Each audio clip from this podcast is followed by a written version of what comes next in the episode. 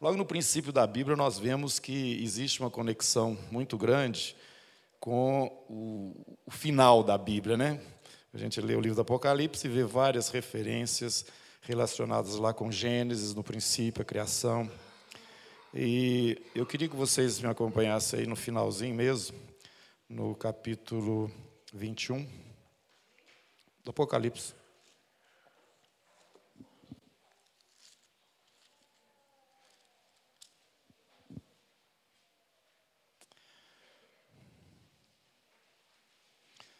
Versículo 3. Então ouvi grande voz vinda do trono, dizendo: Eis o tabernáculo de Deus com os homens. Deus com os homens, Deus habitará com os homens. Eles serão povos de Deus e Deus mesmo estará com eles. E lhes enxugará dos olhos toda lágrima a morte já não existirá. Já não haverá luto, nem pranto, nem dor, porque as primeiras coisas passaram. Essas que passaram são as primeiras. Então tem as segundas, ou tem a sequência dessas primeiras obras. Aquele que está sentado no trono disse: Eis que faço novas todas as coisas. Olha a continuação, então, daquelas primeiras, coisas novas.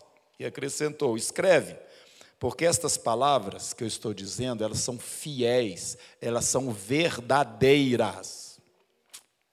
Aleluia. Quem que falou isso? Aquele que está assentado no trono. E ele continua falando. Tudo está feito. Eu sou o Alfa e o Ômega, o princípio e o fim. Eu, a quem tem sede, darei de graça da fonte da água da vida. Eu sou o princípio, eu sou o fim. Você percebe do Gênesis ao Apocalipse a ação de Deus, o propósito e o chamado dele para nós outros, porque ele vai habitar com os homens, ele vai morar com os homens.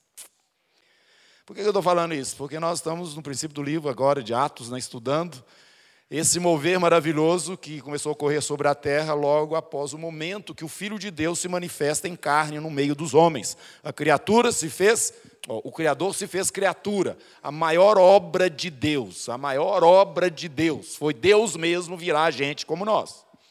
Deixou ali o seu lugar de glória e majestade, se humilhou, assumiu a forma de homem. Ele se assumiu, esse é um negócio vergonhoso para Deus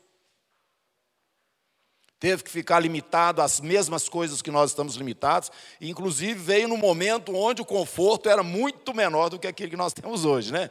Imagina as condições daquela época, não tinha luz elétrica, não tinha água encanada direito, não tinha esse negócio todo que hoje a gente nem nota, mas que faz parte do nosso dia a dia, nos traz conforto. Jesus não teve nada desse negócio, ele viveu ali, né, logo no princípio dessa, desse milênio, do, do, como é que é, do primeiro milênio. Ele mesmo que dividiu a história, né? antes de Cristo e depois de Cristo. Mas é, quando a gente volta aqui no Gênesis, nós vemos Deus criando o homem. Ele criou o homem. Depois de seis dias ali, trazendo essa, essa realidade visível da natureza, né? a sua obra, a sua criação ali, ele cria todas essas coisas maravilhosas que aqui no acampamento dá para a gente ver melhor e que a gente normalmente também não percebe isso na cidade grande, no nosso dia a dia. Ele fez todas estas coisas, gente. E foi fazendo assim ao longo daquela semana né, da criação. E termina criando um ser, criando o homem. Mas ele cria o homem de uma forma diferente. Esse aqui vai ser um reflexo de mim mesmo. Eu vou criá-lo à minha imagem e à minha semelhança como eu gosto de falar, a cereja do bolo de toda a criação é o homem. E dentro dessa criação, o Senhor faz uma coisa maravilhosíssima, ele põe dois indivíduos num só. Homem e mulher os criou, mas ele só aparecia o Adão. Está faltando, tem alguma coisa que não está ainda completa, Deus chama atenção, tem alguma coisa que eu estou fazendo, preste atenção. E ele então tira de dentro de Adão a sua companheira. E coloca esses dois num ambiente tão maravilhoso. Né? Mas, irmãos, Adão e Eva não nasceram, ou não foram criados, né, melhor dizendo, conhecendo Deus. Eles eram criaturas de Deus, chegaram, eis-nos aqui, e Deus toda, final do dia, passava um tempo lá com eles. Ali estava o princípio, tudo foi feito por ele, para ele, sem ele nada que foi feito se fez, não é mesmo? Jesus estava ali com o Pai, o Espírito, façamos o homem, a nossa imagem, semelhança. E o homem tinha então que, usufruindo da presença do Senhor, progressivamente conhecer este Deus e, junto com o propósito desse Deus, junto com esse Deus, no propósito desse Deus, caminhar para estas coisas, que já era o objetivo do Senhor. O tabernáculo dele com os homens, essa nova criatura, cereja de toda a criação, criado à sua imagem e à sua semelhança. Deus tinha um propósito. Tudo está feito, eu sou o Alfa e o Ômega. É isso que ele nos diz lá no final, porque está sentado no trono. É isso que ele quer. Mas ele deu para o homem uma opção, ele colocou naquele lugar a oportunidade do homem escolher algo diferente daquilo que era a própria vontade dele para o homem. Mas uma coisa ele não podia mudar, ele não podia mudar o fim de toda aquela trajetória que estava se iniciando ali na criação. Por quê? Ele é o alfa e o o princípio e o Então, em toda essa trajetória, independente do caminho que você quisesse tomar, você ia ter no final quem? Ele mesmo. E ele estava ali do lado do homem. Ele estava ali para que o homem fosse conhecendo cada vez mais quem é este Criador, o seu propósito e as coisas maravilhosas que ele tinha já preparado para esta criação especial, a cereja do bolo, né? Aquela criação da qual ele iria tirar Assim como ele tirou de dentro de Adão descendentes ali da mulher, né? Que estariam fazendo parte futuramente da sua própria natureza. No princípio era o, Deus, é o Senhor e no final é o Senhor também. Ele é o Alfa e o Ômega. Todas as coisas vão convergir nele. E o homem, criatura especial de Deus, estaria sendo conduzido para uma identidade com o próprio Deus. Eu falo o seguinte: Deus se tornou criatura para pegar criaturas e torná-las Deus. Joga pedra em mim, não. Quando a palavra de Deus nos fala que quando nós nos unimos a Cristo, nós nos tornamos o quê?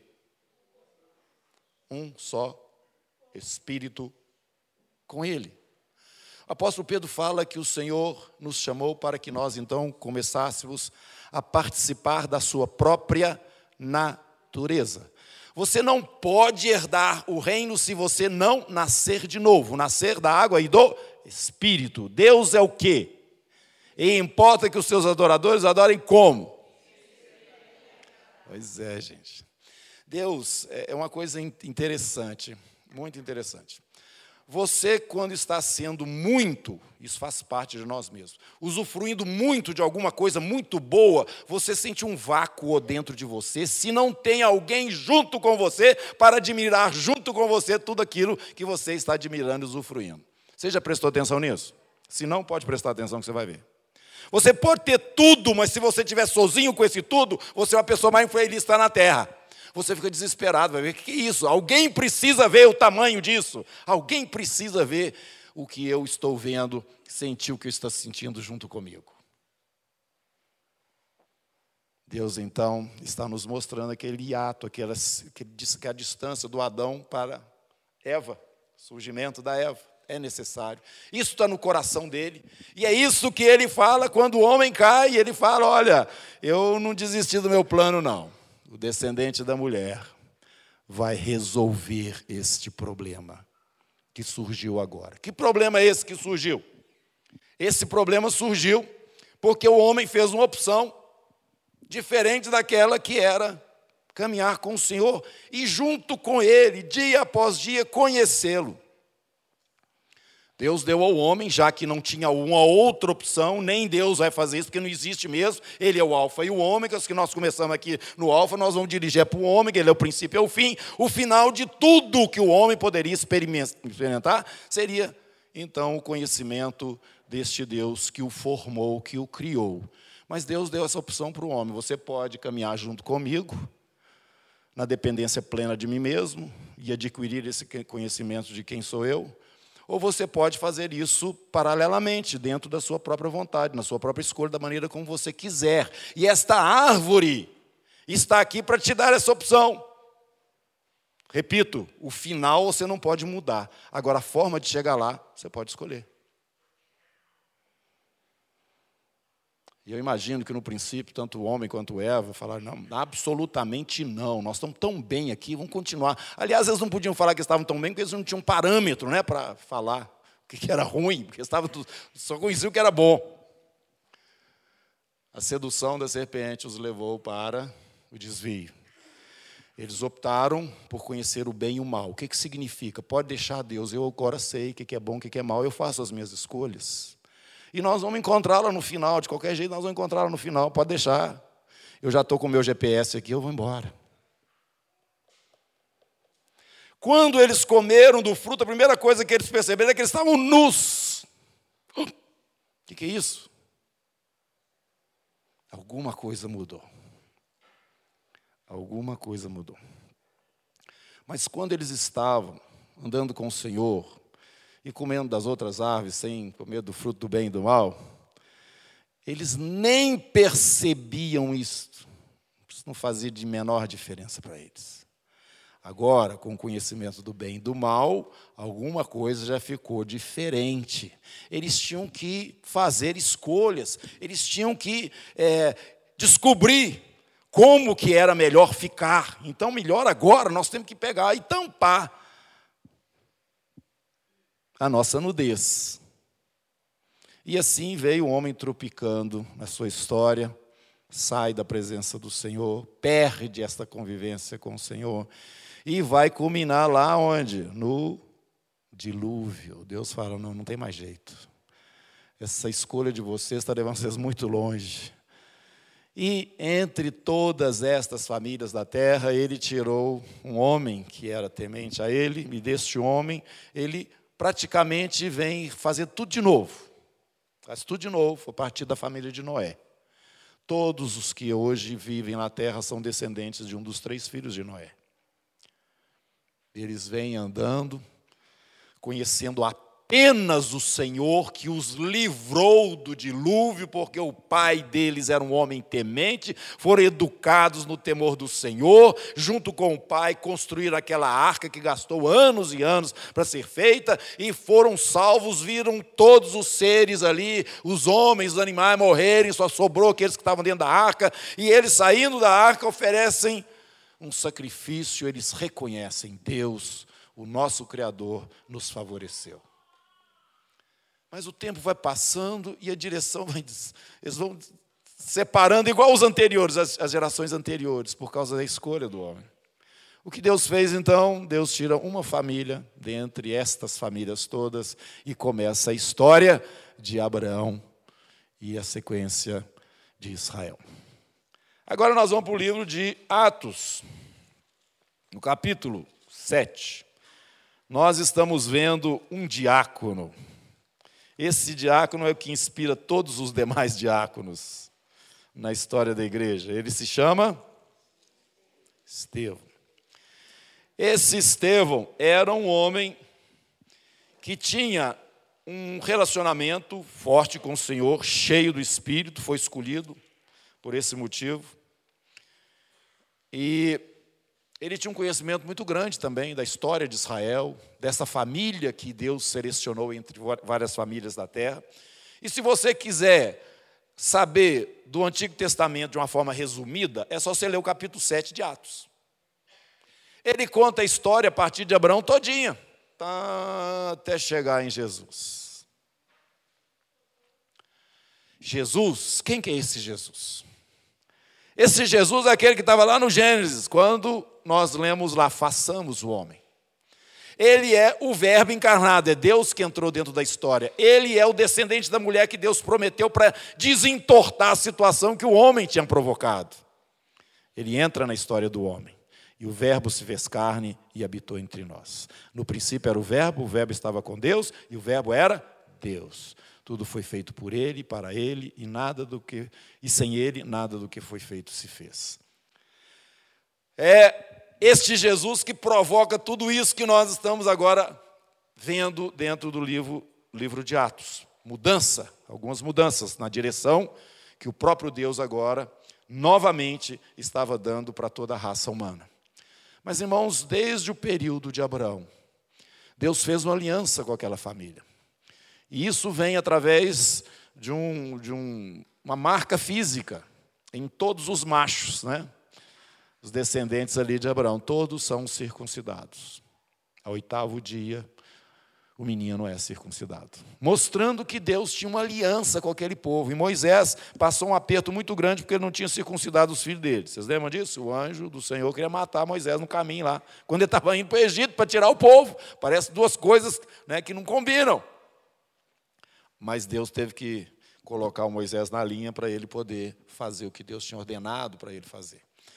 Então, este Jesus que é apresentado aqui, que chega é, na raça humana agora, descendente de mulher, nasceu ali, de Maria, este homem é que provoca toda essa situação que hoje nós vamos ver. Este homem que conta a história de Israel, Estevão, diante das autoridades de Israel ele estava falando para o sinédrio. Quem estava lá no sinédrio era uma turma da pesada, os homens mais considerados e respeitados dentro da nação, como os anciãos de Israel. Dentro daquele povo lá, daquele grupo de pessoas, estava um homem chamado Gamaliel, que era uma referência de uma linha teológica que havia dentro de Israel. Todo o povo de Israel, né, que veio lá de Abraão, e é juntado ali no deserto e recebe orientação, leis e direções claras de Deus para como que eles deveriam então estar vivendo dentro dessa descendência abençoada que foi a aliança dele com Abraão. Todos eles estavam agora conhecendo mais este Deus através da revelação que veio ali no Sinai né, todos esses descendentes, esses que formam o povo de Israel. E dentro desta prática religiosa que os judeus tinham, que os israelitas tinham, duas correntes eram muito, muito fortes entre eles. E uma dessas correntes era liderada por este Gamaliel, pai de Gamaliel, que tinha então uma autoridade muito grande, estava ali presente esse homem entre aqueles que estavam no sinédrio. E nesse momento que Estevão estava ali é, falando e dissertando entre eles é, seu argumento, né? nem era uma defesa, era o seu argumento dentro da situação que foi provocada. Mas interessante é que Israel chega na época de Jesus, nesse tempo, que era o Império Romano já dominando o mundo, e havia entre eles alguns grupos também definidos, que na interpretação da lei de Moisés, que eles tinham recebido, viam de uma maneira, o outro via de outra maneira. E tudo isso baseado na Torá, os cinco primeiros livros da Bíblia, onde está a lei, e também nos profetas que nós temos aqui no Antigo Testamento, e eles tinham então opiniões diversas, o que caracterizava um grupo e outro grupo, mas todos eles dentro do judaísmo. Em outras palavras, se você fosse um israelita naquele tempo, você era um crente, tá bom? Você podia ser um crente é, renovado, você podia ser um crente conservador, você pode, entendeu? Qual nós temos hoje? Mas você está dentro daquele grupo que segue a lei que foi dada por Deus ao nosso povo ali no deserto. Jesus chegou, exatamente era esse o contexto. Mas antes dele chegar, Alguma coisa teve que acontecer, uma preparação. E nós vimos então o ministério de João Batista. João Batista chega pregando arrependimento. Ele chegou dizendo, gente, abaixa a bola, arrepende, porque vai começar um outro momento aqui dentro da nossa nação, que se vocês não estiverem com corações é, é, mole, susceptível, arrependido, dependente, submisso a esse Deus, Deus, vocês não vão poder entrar na bênção que está chegando. Arrependei-vos, porque o reino está próximo. Ele então vem com esta mensagem para Israel e na sequência, nós vimos Jesus é batizado pelo próprio João Batista e começa o seu ministério no meio da nação de Israel. Ali ele se apresenta como quem ele é, dizendo: Ninguém vem ao Pai a não ser por mim, eu sou o caminho, eu sou a verdade, eu sou a vida. Vocês têm a religião certa. Mulher samaritana conversando com Jesus falou: Vocês, judeus, adoram em Jerusalém, nós adoramos o Monte Samaria. Jesus falou: O judeu está certo. Vocês têm a religião certa, mas chegou o momento em que vocês que já receberam essa revelação tenham o arrependimento e a postura necessária para continuar na sequência daquilo que Deus está realizando, que lá no fim é morar com os homens. Para vocês entrarem estarem dentro é, desse projeto de Deus, vocês então se arrependam e recebam este que abre, que é o caminho, né? que é a porta, que é o caminho e aquele que leva até o Pai. Foi dentro deste contexto que eu estou fazendo aqui que aconteceu esse episódio do capítulo 6 e 7. Nós vamos aqui no capítulo 6, é, pegar do verso 8 em diante, e depois nós continuamos para dentro do 7 e outros espaços das Escrituras. Estevão, cheio de graça e de poder, fazia prodígios e grandes sinais entre o povo cheio de graça e poder, fazer prodígios, cheio do Espírito Santo. Levantaram-se, porém, alguns dos que eram da sinagoga, sinagoga chamado dos libertos, dos sirineus, dos alexandrinos e dos da Cilícia e Ásia, e discutiam com Estevão. Todos eles, como eu disse para vocês, eram judeus, eles seguiam a lei de Moisés, eles eram todos crentes.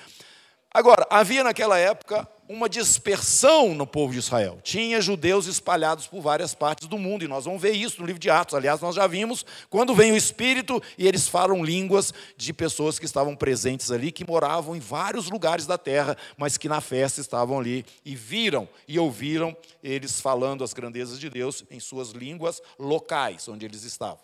Estas pessoas, esses judeus, tinham em Jerusalém as suas próprias sinagogas. Então a turma, vamos pensar no Brasil. E a, a, a reunião, o, lugar central para as festas é Brasília. Só para você entender, né? Então, a turma que sai lá do Rio Grande do Sul e vai para Brasília na época da festa, e também fora da época da festa, se é que eles mudaram, qualquer coisa assim, eles tinham um núcleo de gaúcho lá em Brasília onde estudava a Bíblia, sinagoga. Sinagoga estuda a Torá, né? Eles discutiam, conversavam, tal. Então, eles tinham seus pares nessas sinagogas. Então, esses lugares aqui, por exemplo, Cilícia, né? É o sul, é, sudeste da Turquia, é, que naquela época era a Ásia. É, e os sirenes, os sirineus, é lá do norte da África. Alexandria também, os de Alexandria. Então, esse pessoal tinha esses locais onde eles conversavam com seus amigos, né, talvez, e a turma que vinha daquela região ia para estas sinagogas desses grupos já eh, identificados da mesma região.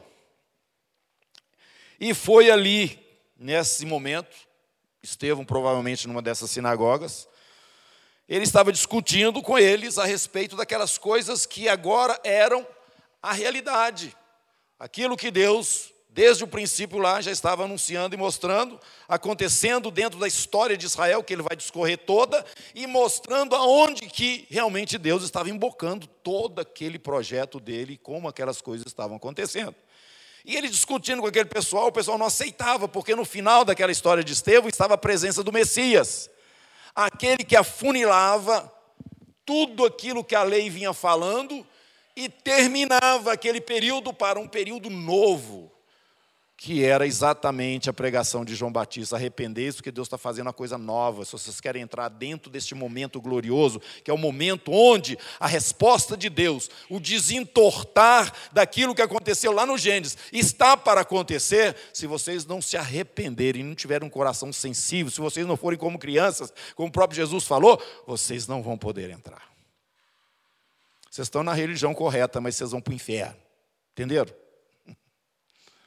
Vocês estão dentro daquilo que é a revelação de Deus, mas chegou agora aquilo que era realmente a promessa de Deus para a salvação de Israel.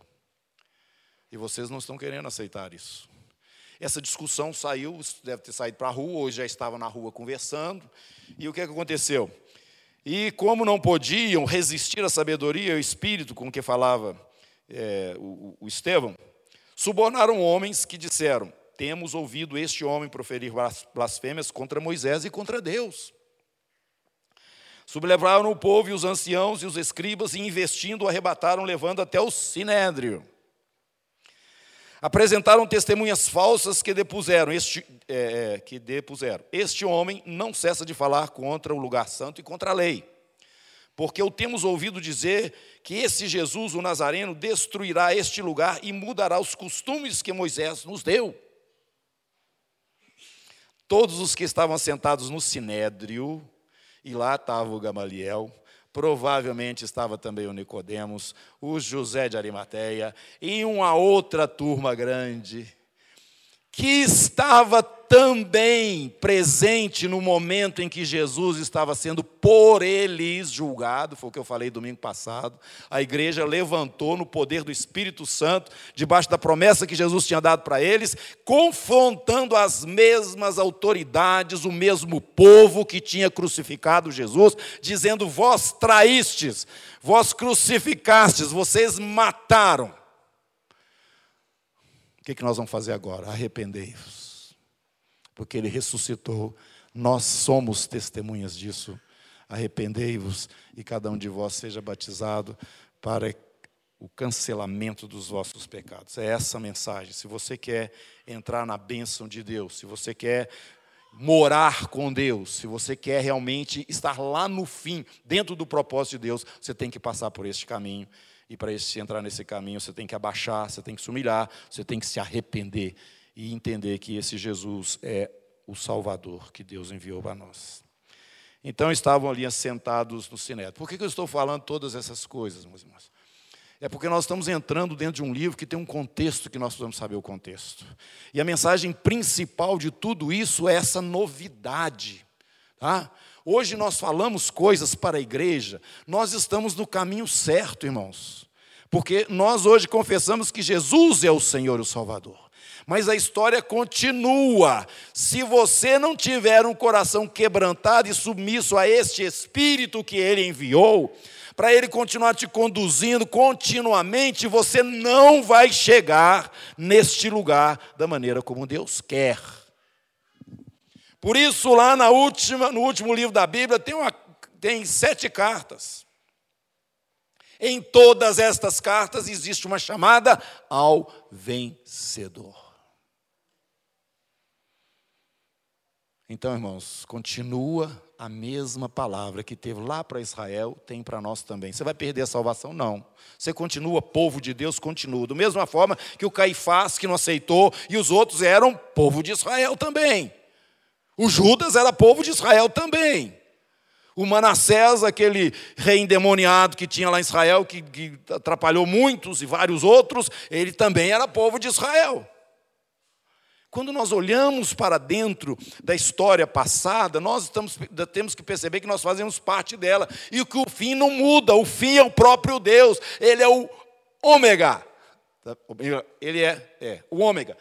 É o alfa lá no princípio, mas ele é o ômega também no final. Não tem jeito de sair de Deus. Ninguém vai fazer um outro caminho que vá num outro que não seja Deus.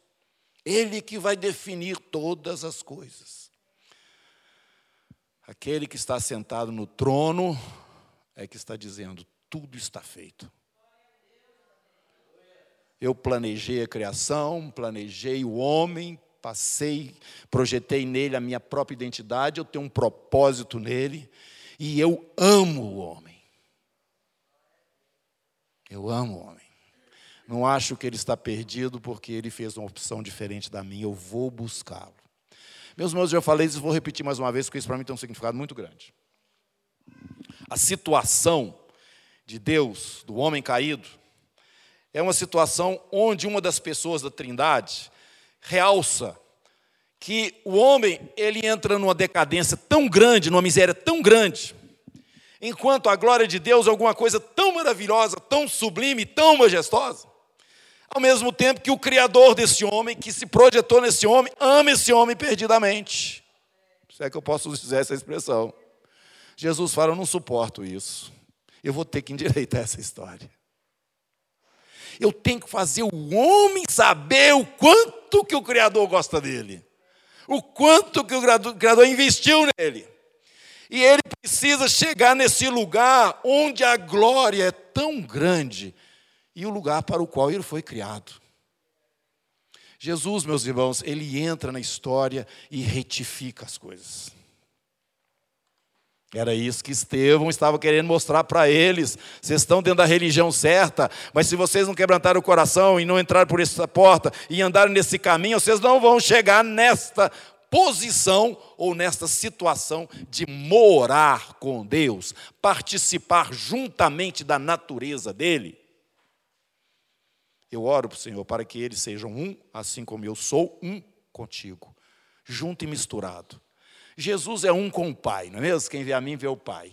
E quando nós nascemos do Espírito, nós nos tornamos vinculados com Ele. Ele é o cabeça, nós somos o corpo. Estamos vinculados com a divindade na pessoa da segunda, na, na segunda pessoa da, da Trindade, formando então esta maravilha que era o propósito de Deus e que hoje está sendo revelado e trazido para nós. Um mistério que não está confinado apenas a essa nação chamada Israel, mas a todas as nações da terra. Todo homem, toda criatura, todo aquele que tem essa identidade com Deus, criado à imagem e semelhança do Senhor, para toda esta criação, o homem, criatura, o Senhor tem esse plano majestoso. Estevão, então, agora diante desses homens sábios, estava ali sendo levado como alguém que estava se rebelando, porque ele estava simplesmente continuando esta maravilhosa revelação e exposição é, do plano de Deus que as Escrituras traziam. Então, irmãos, a conclusão dessa história, eu não vou ler, o capítulo é grande, né? Vamos lá para o final do capítulo 7.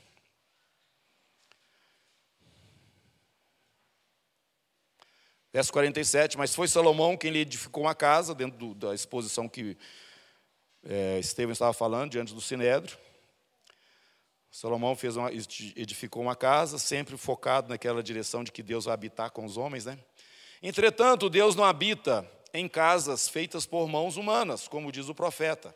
O céu é o seu trono e a terra o estrado dos meus pés. Que casa me edificareis, diz o Senhor, ou qual é o lugar do meu repouso? Não foi porventura a minha mão que fez todas estas coisas? Aí Estevão fala, vocês, referindo ao Sinédrio, homens de dura cerviz. Vocês pregam a circuncisão, mas vocês são incircuncisos de coração e de ouvidos. Vós sempre resistis ao Espírito Santo, assim como fizeram vossos pais, também vós o fazeis. Mais uma vez, mais uma vez, Assim como nas vezes anteriores, você chega aí para trás um pouquinho, no capítulo 5, só uma referência rápida, os apóstolos são presos porque eles estavam fazendo isso. Versículo 28 do capítulo 5, o, o Sinédrio, né, os, o pessoal que estava no Sinédrio, disse para eles, verso 28, expressamente vos ordenamos que não ensinasseis neste nome, contudo enchestes Jerusalém da vossa doutrina e quereis lançar sobre nós o sangue deste homem. Então Pedro, que havia negado a Jesus, né? Antes de ser visitado pelo Espírito Santo. Então Pedro e os demais apóstolos afirmaram: Antes importa obedecer a Deus do que aos homens. O Deus de nossos pais ressuscitou a Jesus, a quem vós matastes, pendurando-o no madeiro. Deus, porém, com a sua destra o exaltou a príncipe salvador, a fim de conceder a Israel o arrependimento e a remissão dos pecados. Ora, nós somos testemunhas destes fatos, e bem assim o Espírito Santo que Deus otorgou aos que lhe obedecem. Os apóstolos trouxeram essa palavra, confrontaram o sinédrio, e agora Estevão, também levado ali diante desses, dessas autoridades, disse essas coisas. Vós sempre resistis o Espírito Santo, assim como fizeram vossos pais, também vós o fazeis. Qual dos profetas vossos pais não perseguiram? Eles mataram os que anteriormente anunciavam a vinda do justo, a vinda de Jesus, do qual vós agora vos tornastes traidores e assassinos vós que recebestes a lei por intermédio de anjos e não a guardaste. Foi muito forte aquilo. Foi muito forte. Mas Jesus falou o seguinte: vai vindo o Espírito sobre vós e vocês serão mártires. Muda a palavra testemunha para Marte, é a mesma palavra no grego. Vocês vão ter um poder tão grande que vocês não podem enfrentar o que for. E o Espírito de Deus deu para Estevão a sabedoria necessária para argumentar com aquele pessoal todo que o levou até o Sinédrio. E diante do Sinédrio ele deu um testemunho e mostrou que ele não era ignorante, não. Eu conheço tudo. E ele deu uma aula da história de Israel. Depois você pode ler. E chegou no final e falou assim: vocês estão com o coração endurecido não havia arrependimento, não havia quebrantamento, não havia aquela mensagem que o próprio João Batista trouxe Jesus no princípio do seu ministério. Se vocês querem entrar dentro dessa bênção, igreja, se você quer entrar dentro do gozo pleno, do galardão completo de Deus, arrependei-vos. Mesma coisa para Israel. Você continua dentro do povo de Deus, hoje, cristão, mas você pode não ser um vencedor e somente aos vencedores foi dada a promessa de reinar com Jesus. Nos nossos dias, a mesma mensagem permanece: arrependei-vos, irmão, vão jogar o mundo fora. Vão falar como Jesus fala: o diabo está vindo aí, ele não tem nada em mim. O que, que ele tem em mim? O que, que ele tem em você? É essas coisas que precisam sair de nós. É o que João Batista falava. O pessoal fala: como é que é esse negócio de arrepender? O que, que eu tenho que fazer? Você tem duas capas e tem gente que está precisando de uma, tira uma e dá para o outro. Vocês aí para de reclamar do salário de vocês e vivam de uma forma justa em relação às pessoas que vocês estão aí prendendo, disciplinando coisas normais, que de acordo com o padrão que temos em Cristo Jesus, precisa ser expresso onde nós vivemos. Você precisa ser testemunha, é o que nós estamos mostrando. Ah, eu não sou missionário, você é missionário sim, você tem o seu campo, o seu campo é sua família, o seu campo é sua escola, o seu campo é seu trabalho, o seu campo é a rua, o seu campo é o esporte onde você está, o clube que você frequenta, este é o seu campo. E vai que você passa um ano, dois, três, quatro, você não é testemunha coisa nenhuma. Você é igual a todos os outros. Você quer ser vencedor? É isso que nós estamos perguntando, é isso que nós estamos falando, é isso que o povo de Israel ouviu e esse sinédrio todo endurecido rejeitou. Fica na sua, mas depois não reclame. Não reclame. Você é salvo pela fé, mas o reino você ganha por esforço. Esforço esse, irmãos, que nós podemos ver a vida do apóstolo que vai é, fazer parte aqui do livro de Atos, assim, de uma forma muito, muito presente, muito grande, né? O próprio Paulo. Ele é um exemplo claro para nós. Ele mostra com a vida dele. E é ele que nasce desse conflito que nós estamos vendo aqui com Estevão. Parece alguma coisa aí diferente, né? Que vai dar um tom aqui na narrativa da igreja primitiva. Verso 54: Ouvindo eles isso, enfureciam-se no seu coração e rilhavam os dentes contra ele.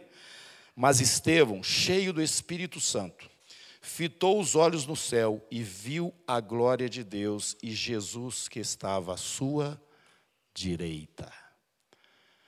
Vão aprender um pouquinho de geografia espiritual?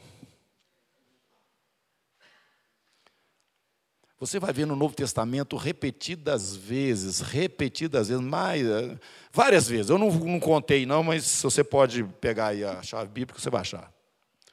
Essa expressão, Jesus assentado à direita do Pai nas alturas. O livro de Hebreus começa assim. Ele está à direita. Existe um trono alto e sublime, onde se assenta o Todo-Poderoso? Existe? Existe sim. Se você não tem certeza, pode ter, porque eu estou te garantindo que existe. Do lado direito tem um outro trono? Tem. Jesus está nesse trono. Aleluia. Agora, onde é que está o Espírito Santo, gente? Vamos procurar ele aí. Ele está aqui, exatamente aqui. Ele está com o povo de Deus na terra. Aleluia. E nós estamos aprendendo sobre Ele, vamos voltar a viver na dependência dEle, sabendo que é Ele que está aqui. Jesus falou: Eu vou, mas vou enviar o Espírito Santo, Ele estará convosco, Ele vai dar testemunho de mim. E é isso que os apóstolos estão falando. O Espírito Santo de Deus está dando testemunho juntamente conosco. Nós estamos falando aqui e Ele está confirmando com sinais, prodígios, com autoridade que Ele trouxe sobre nós, porque jamais estaríamos falando com as autoridades de Israel se não tivéssemos dentro de nós essa convicção e esse poder que recebemos ali no dia de Pentecostes, né? Ele está presente aqui conosco, irmãos, e Ele está falando a mesma coisa, igreja, arrependei-vos não fica na onda do mundo, não, porque Deus tem algo maravilhoso, Ele quer morar conosco. E Ele quer recompensar com um galardão pleno todos aqueles que ouviram o chamado dEle e que se converteram genuinamente a Ele. Vamos separar, irmãos, é isso que Deus está falando para nós, a igreja. Vamos separar, nós somos eh, discípulos de Jesus. A coisa está ruim, tá? Está difícil, tá? Mas ele falou: no mundo vocês vão ter aflição, mas tem de bom ânimo, eu estou aqui com vocês, na pessoa do Espírito que eu estou enviando não vou deixar vocês e jamais vou abandonar vocês. Na verdade, eu desci do céu para fazer uma obra, agora eu vou largar a mão daquilo que eu vim buscar? Faz sentido isso? Não. Pode ficar tranquilo. E, e eu queria falar uma coisa para vocês. Vários momentos da vida, assim, quando as coisas estão muito difíceis para mim, ou para algum irmão, em situação onde eu estou ali presenciando, ou envolvido, ou participando, onde parece que está tudo dando errado, eu viro para o Senhor e falo assim, Senhor, eu tenho certeza absoluta que o Senhor está aqui, eu só não estou te achando. Mas o Senhor está, está. O Senhor está, está, porque senão, tudo que eu estou pregando está errado. Mas eu tenho certeza. E aí eu descanso. Eu não sei o que, que eu faço, eu não sei mais o que, que eu posso fazer, eu não descanso. A minha paz vos dou, não vou lá dou como o mundo a dar. Não se turbe o vosso coração. Não andeis ansiosos de coisa alguma. Eu sou o alfa e o ômega, eu sou o princípio e o final da história. E no Apocalipse está lá a expressão também, aquele que era, que é e que há de vir. Porque eu vivo, vós também vivereis. Então nós podemos descansar na fidelidade do Senhor, embora nós não tenhamos todas as respostas. Bom, então vamos na frente aí. Eis que vejo os céus abertos e o filho do homem em pé à destra de Deus. Jesus levantou do trono. O primeiro Marte está chegando ali. Foi isso que aconteceu. Mas, irmãos, no meio de toda essa situação, a igreja já tinha mais ou menos uns seis, sete, oito anos já, desde que o Espírito Santo já tinha descido sobre eles. E Jesus tinha dito para eles que eles deveriam pregar para o mundo inteiro, né? Mas eles entenderam que era para pregar só para os judeus espalhados para o mundo inteiro. Eles não estavam muito ainda é, centrados na missão que tinham da parte do Senhor. E aquele momento ali, embora parecesse um momento assim, nossa, terrível, começou uma perseguição em Israel, apesar de que nós acabamos de ler aqui que já tinham nos primeiros dias 5 mil pessoas tinham convertido, muitos fariseus, muitos sacerdotes tinham convertido, mas no entanto havia ali um endurecimento muito grande. Ainda e mesmo diante da palavra de Estevão, não houve quebrantamento dentro das autoridades de Israel, ele foi apedrejado. quer dizer, foi autorizado o apedrejamento dele. E um dos alunos, que foi contemporâneo de Jesus, mas não conviveu com Jesus, certamente ele já sabia a respeito desse Jesus, aluno deste homem tão grande ali, tão respeitado entre os demais anciãos do Sinédrio, chamado Gamaliel, aluno dele, autorizado obviamente por ele, estava naquele lugar onde o Estevão estaria sendo apedrejado. E ele, selando, dando, é, é, confirmando e concordando, ele fica tomando conta do, do, do, manto, das vestes daquelas pessoas que estavam apedrejando Estevão. Ele estava dando selo do sinédrio naquele ato. Ele se chama Saulo. E não parou por isso, não. Ele continuou entrando na casa dos irmãos lá e tirando eles e levando para a prisão, arrancando pessoas de dentro dos seus lares. E na sequência disso, ele provavelmente, dentro de toda aquela convicção religiosa que ele tinha, é, educado aos pés daquela, daquele, a sumidade que era Gamaliel, no entendimento da lei, de todas as coisas referentes ao judaísmo. E ele, quando escreve aos irmãos na Galácia, ele fala o seguinte: dos meus colegas, eu era o melhor, eu era o bambam da turma. Saulo estava lá. Irmãos, Estevão é a semente, Saulo é o fruto. Ele estava ali. E dali ele sai e vai para Damasco. Nós vamos ver isso na sequência aqui. Para fazer o quê? A mesma coisa. A mesma coisa. Mas o que que nós é, vamos aqui, terminando e finalizando essa entrada aqui, no livro de Atos e abrindo né, a esse momento em que a igreja começa a espalhar e esse ministério que vai surgir um pouquinho mais adiante, o ministério de Paulo, o primeiro deles é de Pedro, que nós vamos é, na sequência, mas olha aqui, verso 59. E apedrejavam Estevão, que invocava e dizia: Senhor Jesus, recebe o meu espírito. Então, ajoelhando-se, clamou em alta voz: Senhor, não lhes imputes este pecado. Com estas palavras, adormeceu. Esse era um discípulo de Jesus. Pai, em tuas mãos entrego o meu espírito. Pai, perdoa-lhes, porque não sabem o que fazem.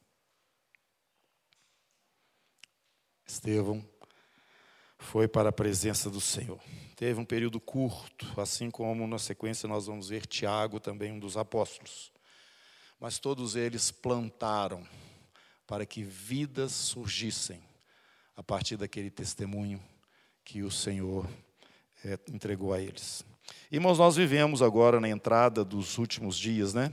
O princípio das dores já começaram.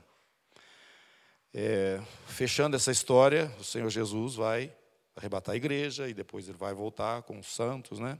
E vai reinar aqui na terra. Nós conhecemos tudo isso. Isso já está revelado para nós. E esses momentos, esses dias, eles precisam ser entendidos, compreendidos, para que nós possamos é, ficar em sintonia com os céus, como testemunhas do Senhor aqui na terra.